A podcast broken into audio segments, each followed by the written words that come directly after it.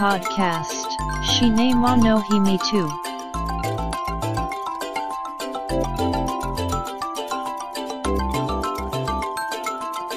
This broadcast is made by Cinema Podcaster Fuji Walker. お待たせしましたお待たせしすぎたかもしれませんシネマポッドキャスターの藤岡ですポッドキャストシネマの秘密の第72回です。消費増税前の駆け込み値上げでしょうかね。来月6月1日から映画の鑑賞料金がプラス100円になります。これまで一般1800円だったのが一般1900円に。発表したのは東宝シネマズ松竹ピカデリー MOVIX T ジョイなど大手シネコン。各社の値上げの理由としては高騰する人件費などの運営コストの上昇や設備コストの負担増などを挙げています。値上げかよ今でも高いのにさらに高くすると映画館で見れないよなんて声も上がってますがこれ面白いのが統計を見ると興味深いものがわかるんですよね。日本映画制作者連盟が毎年発表している。全国映画概況これによれば1人当たりの平均入場料金は1300円と低いんですよね。映画館で見る人の大半は前売りやらレディースデーレイトショーなどの各種割引制度を利用していることが伺えるわけです。正規の鑑賞料金で見る人いわゆる一般層は最初から映画館に行ってない。少数ってことですよね。一般層の数が多ければ平均料金がもっと上がってますよね。つまり子供と女性と老人しか見に行ってないとも言えます。大人の男性がとにかく映画館で見てないってことでしょう。ここをどう開拓するかが映画興行の今後の課題のような気がせんでもないですがとりあえず来月からの値上げ割引を積極的に利用して乗り切りますか。さあシネマの秘密第72回始めます。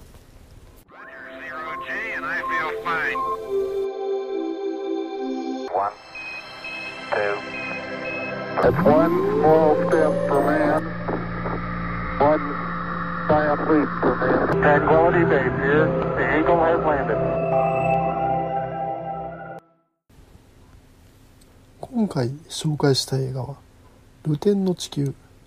2019年に制作された中国映画です。今年の中国の旧正月春節に公開されるや瞬く間に中国国内で大ヒット。興行成績約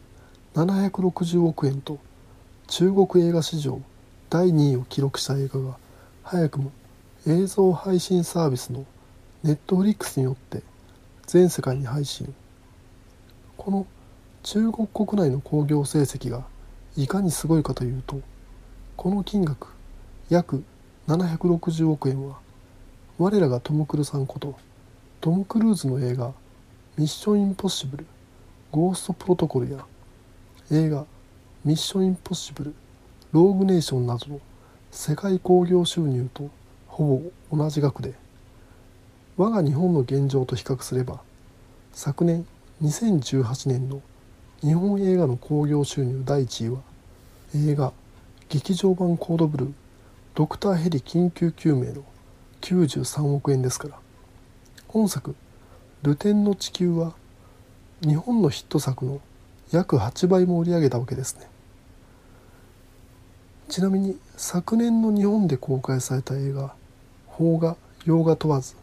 興行収入の合計金額が2200億円なのに対して中国国内での興行収入の合計は9800億円なんだそうでこれはアメリカ北米市場の約1兆円に迫る勢い。また中国の映画スクリーン数は世界最多6万スクリーン。アメリカで4万スクリーン。日本が3500スクリーンですから。中国の映画市場が拡大しハリウッドを追い抜こうとしているのかがよくわかります。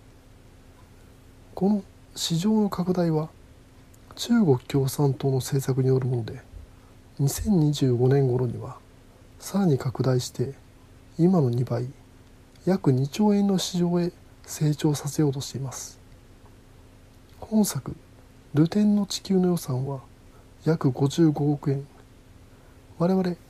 日本映画の大作映画と言われる金額は制作費10億円だそうなので我々からするとかなりの予算規模に思えるんですが昨年日本で公開されたジャッキー・チェン主演の SF アクション映画「ポリストーリー・リボーン」の予算が約70億円ということを考えればこの規模の映画が中国で珍しいわけではないんですね。本作のような予算規模の映画が中国では年間何本も制作可能なほど国内市場が拡大しているわけです。そうは言っても CG がふんだんに使われた SF 対策ですからこけたら大事です。保険が必要ですね。てなわけで制作側は本作の監督に当初はハリウッドを代表するジェームズ・キャメロンやリュック・ペッソンアルフォンソ・キュアロンなどにオファーしたそうです。それが断られると現在の中国でナンバーワンヒットメーカーであるウー・ジンに出演をオファー。このウー・ジンはあのジャッキー・チェンが自身の後継者と言ったりあのアクション俳優総出演映画「エクスペンダブルズ」に参戦すると噂されていたりと今や中華圏を代表するアクションスター。中国歴代興行収入第1位はウー・ジンが監督主演した映画「戦狼ウルフ・オブ・ウォー」だったりします。ウー・ジンは当初はワンシーンのみの出演だったそうですが監督による脚本の変更に同意し1日の撮影が数週間に延び最終的には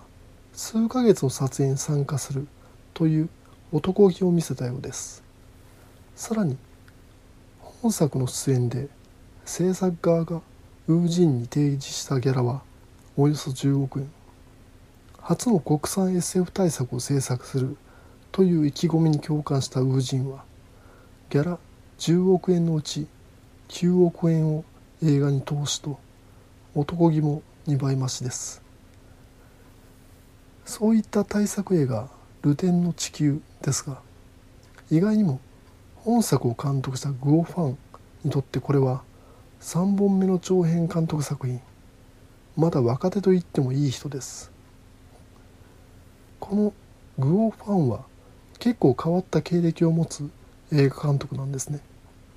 そもそもがストレートに映画業界入った人ではなく大学で法律を学んでいたようです。そして卒業後は放送関係に就職するのではなく漢字違いの放送関係である。衛星テレビ局に就職。そこで音楽番組などを手掛けていたそうです。また仕事と並行して漫画やデザインなどでも活躍。2008年にはジャッキー・チェンジェット・リー共演の映画「ドラゴンキングダム」の前日短コミックも手掛けていたそうです。そういった関係からでしょうか。映画産業に興味を持ちチェン海溝や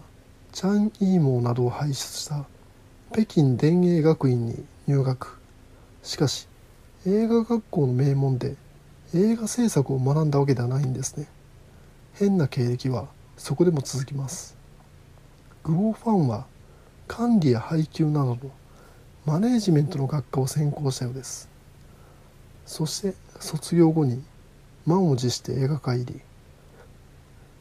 2011年の映画「時空の扉」で共同監督としてデビュー。この映画「時空の扉」は福岡国際映画祭でも紹介された SF ラブストーリーだそうです。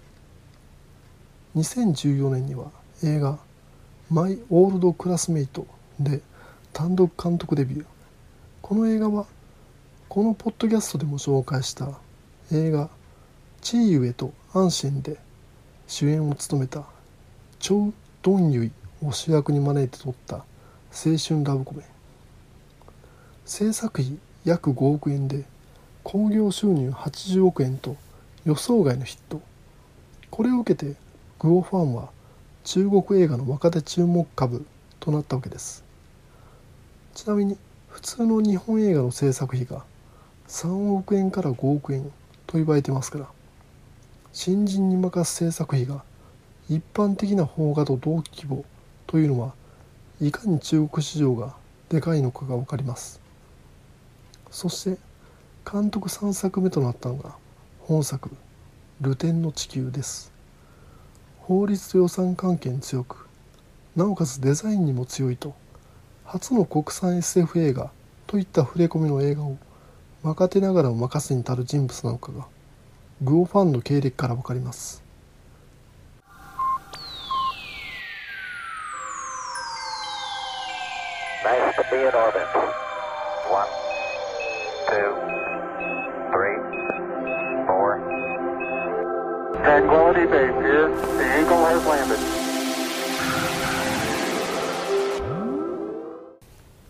そんなルテンの地球ですが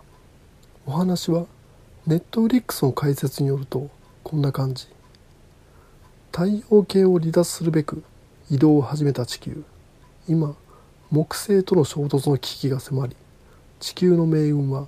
名もなきヒーローたちに託された。人類の存亡をかけた壮絶な戦いが始まる。本作「ルテンの地球」は大地にロケットをつけて地球を動かしてといった設定から我が日本の東宝特撮映画「妖精ゴラス」だとか木星が鍵となる展開からこれまた東宝特撮映画「さよならジュピター」だとかお話のきっかけとなるのが太陽が急速に膨張するためだから松竹の SF 映画「クライシス2050」だとか日本の往年の宇宙物との類似性を感じる人は結構いるようです。特には映画「妖精ゴラス」ですが実際に映画を見てみるとそんなもんじゃないんですね。いろんな宇宙物の美味しいところが満載です。宇宙にいる父と地球にいる子供の関係は爆破のマエストロこと巨匠マイケル・ベイの映画「アルマゲドン」を連想しますし映画2001年宇宙の旅の人工知能春っぽいのも登場します。宇宙空間での無重力描写なんかは映画「ゼログラビティ」ですか？映画「エリジウム」に登場したみんな大好きな外骨格型パワードスーツっぽいのも出ます。10年くらい前に中国を報じたニュースでパクリ遊園地があるぞと話題になったことがありますが覚えてますかね？それは設計山遊楽園という遊園地でシンデレラ城っぽい施設に耳の大きいネズミのキャラ青いタヌキ赤いリボンをつけた猫のキャラなど。Google などで設計山遊楽園を画像検索していただくとその娯楽施設がどんなものかわかると思います。本作「ルテンの地球」はその設計山遊楽園の SF 映画版と言っていいんじゃないでしょうか。それくらい古今東西の宇宙物からの引用がやたら目につきます。これまた10年くらい前の報道ですが今何かと物議を醸している中国の通信大手であるファーウェイが北欧の携帯通信網構築を受注したという報道があったんですね。その当時のファーウェイはいわゆるアメリカヨーロッパの通信会社のパクリ企業みたいな位置づけであったわけですがそれが北欧で大規模な受注を可能するまでに成長しているという事実に世界中の人は驚いたわけです。あれから10年ファーウェイは今や次世代通信網いわゆる 5G において頭一つ抜けてるんですよね。この本作「ルテンの地球」もそんな感じに後々位置づけられる作品となりそうです。ファーウェイにとっての北欧が中国映画にとっての本作。さてこれいわゆるロケ地もちょっと興味深くて中国東部の山東省青島首都北京と中国本土での撮影はもちろんアイスランドでも撮影してるんですね。これはクリストファー・ノーラン監督による宇宙ものインターステラーのロケ地がアイスランドで荒涼とした大地が宇宙を舞台にした映画によく合っているためそれに倣ったとも言えるんですがアイスランドは2008年に起きたリーマンショックで国家破綻の危機に瀕した際中国資本が経済投資を行い危機を脱したという話があるんですね。なぜ中国がアイスランドへの投資を行ったのかというと地球温暖化の影響で北極の氷が溶け資源開発や北極海航路の使用が可能となってきたという話がまずあって中国は北極シルクロードと銘打って北極圏での活動を加速しているという現状があるんですね。その活動の中継地としてアイスランドという国を活用しているというわけです。また中国は北極海航路だけではなくアイスランドに地球の気象状態を観察するための科学研究ステーションを開設するなど結びつきを強めているわけです。このように本作のロケ地一つとっても現代中国の事情が伺えるわけです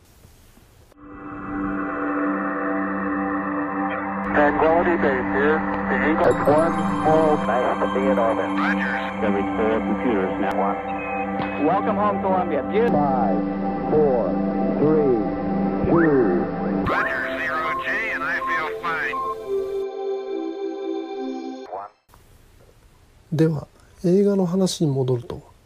本作「ルテンの地球」は大地にロケットを建設し地球ごと宇宙を旅するといった。スケールのでかいひょっこりほう島といった感じですが地球が動くということは太陽との位置関係が変わり事象は凍ってしまうわけですよね。そのため登場人物たちは地上で活動するため宇宙服のようなスーツを着込んでますがこういった環境の地上では作物を育てることができないですよね。作中の描写ではこの地球移動計画を実行するにあたって大勢の人たちが亡くなったとされています。しかしまだ人類の半数35億人ですがそのぐらいの人は生きている。という感じになってます。この生き残った人類は一体何を食べてるんでしょうか？食料事情はどうなってるんでしょうか？かなり厳しいと思うんですよね。これを考えると劇中の地球はかなりのディストピア暗黒世界になってると思うんですが近未来社会を描いた SF ジャンルをサイバーパンクと呼びますよね。おおむねサイバーパンクで描かれる社会はディストピアです。政府や企業による行き過ぎた管理極端な格差。本作「ルテンの地球」もはっきりと描写されませんが絶対ディストピア的な世界ですよね。そもそもが生き残った人類は地下へ潜らざるを得なくなり不自由な生活を余儀なくされてるわけですから。しかしそういったディストピア的なことに対してそこまで深刻に捉えている風ではないんですね。映画全体を通して未来への楽観的期待に満ちているんですね。こういった作品をサイバーパンクではなくチャイナパンクと呼ぶのかどうかは分かりませんが新鮮に映りました。太陽が膨張して地球を飲み込んじゃうから地球を移転しましょう。という話ですがこれアジア人初の集合賞に輝いた劉慈欣による原作小説「さまよえる地球」ではこの未来はディストピア的であるとも言える描写もはっきりと書かれているようなんですね。地球の移動計画はエリートによる支配のための嘘であると民衆の間で噂されていて人々の間では統治機構に対する不信が高まっている。その結果反乱勢力が形成されていると描写されているようですがこういった反乱分子の存在は映画ではオミットされています。その名残として主人公が運転することになるトラックは頻繁に反乱勢力に略奪されたりするようで救助隊がなぜ武装しているのかという理由付けになっており地球を動かすロケットエンジンを起動させるために必要な着火石と呼ばれる物質をなぜ頻繁に輸送させる必要があるのかエンジンのそばに置いておいた方が効率がいいに決まっているのにそうしないのは着火石が反乱分子によるテロの標的になるのを避けるためでまた本作のラストシーンでは遺伝計画への反対者がデモする様子が映ったりしてるようなんですね。原作小説などではディストピアとしての側面も描かれるのに対して反乱分子の存在が映画でオミットされている結果どこか独特で息苦しいはずの世界であるもの牧歌的で楽観的な世界として描写されています。現代中国は信用スコアと呼ばれる国民監視システムをスタートさせ我々自由主義体制の人間からすればこういった事象においては必ず引き合いに出されるジョージ・オーウェルのディストピア小説1984のビッグブラザーを連想させる社会に変貌しようとしています。本作「ルテンの地球」でハリウッド映画のディザスタームービーなどを模倣しているわけですが本来ならあるべき描写。政府統治機構の動きをはっきり描かず必要最小限となっていることもこのディストピア感を際立たせます。いまいち誰が支配しているのかはっきりしない。この映画が中国で大ヒットしているのはいわゆる国産 SF 映画第一作という歴史的な位置づけからと濃密に描かれる親子の情と大地への愛着が中国人民のこと線に触れたためでしょうか。我々からするとチャイナパンクとでも言うべき他に形容しがたい SF 作品となっております。しかしこれ繰り返しになりますがファーウェイの躍進のポイントとして北欧の携帯通信網構築が挙げられるように中国が世界の映画界をリードする飛躍が始まったターニングポイントの作品として後々まで語られそうな映画ではあります本作おすすめです Podcast. Shinema no himi tu. Wo, ki e yo. To itako e wo. Apple Podcasts no. Review ya. Twitter. To ita. Social networking service day. Our get take ta di tally. Come so yago e ken. Demata shiwo. Apple Podcasts. Sisabu arogu no commento. Tumblr. No mail form. Twitter. Account. At Cinemana Himitsu ni, Oyo se tada kiruto, sai war e death, omachi shite ali mas. こんな感じで「ルテンの地球」紹介させていただいたんですがどうでしょうさてもう 来週末に公開となりましたね。モンスターバース最新作である映画「ゴジラキングオブモンスターズ」の話題を少し。以前このポッドキャストで登場するモスのデザインが怪獣というよりはクリーチャーっぽいという話をしましたがいわゆる最終予告編などやテレビコマーシャルなども公開され繰り返しそれらの映像を見るにつれまあデザインはいいやという感じに自分の中で収まりがついてきたわけですがそういやあれはどうなっているんだという疑問が湧いてきたわけです。それはモスラといえば小美人ですよ。怪獣モスラを守護神として崇めるちっこい妖精です。昭和時代に演じたのは双子デュオのザ・ピーナッツ。その後再登場した平成版では地球の先住民族コスモスとして再定義されその当時の東方シンデレラが演じており長澤まさみなんかもやってましたね。その小美人は映画「ゴジラキングオブモンスターズ」に出るのかハリウッド版コスモスですよ。海外の映画情報サイトである IMDB で出演者を見ても双子姉妹それっぽい人がいないんですよね。いわゆる小美人といえばモスラの歌で彼女らは歌声でモスラとコミュニケーションをとっておりこれがなければ始まらないとも思うんですがこれもどうなるんだろう。映画の中では怪獣たちは太古の神々であると設定されているようですがどこかの国中国かな。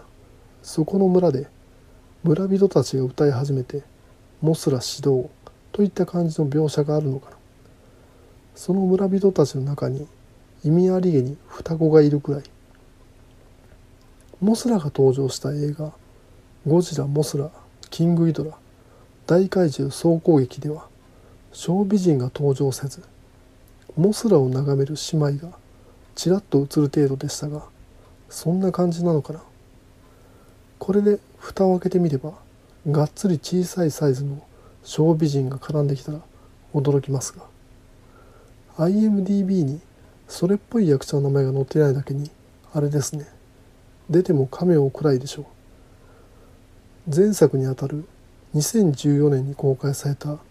映画「ゴジラ」にヒロインとしてエリザベス・オルセンが出演しましたがその姉である双子のオルセン姉妹が小美人としてカメオで出てきたら驚きますね。さてどうなってることやら。映画「ゴジラキングオブモンスターズ」ですがもちろん僕も来週に映画館に見に行くつもりなので次回配信分では感想を話せたらと思っております。さあこれで今回の配信は終わりですが第72回が最終回にならないことを願ってます。聞いていただきありがとうございました。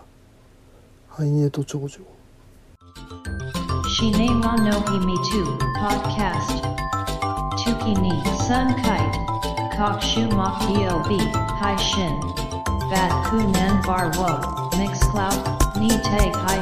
ュー。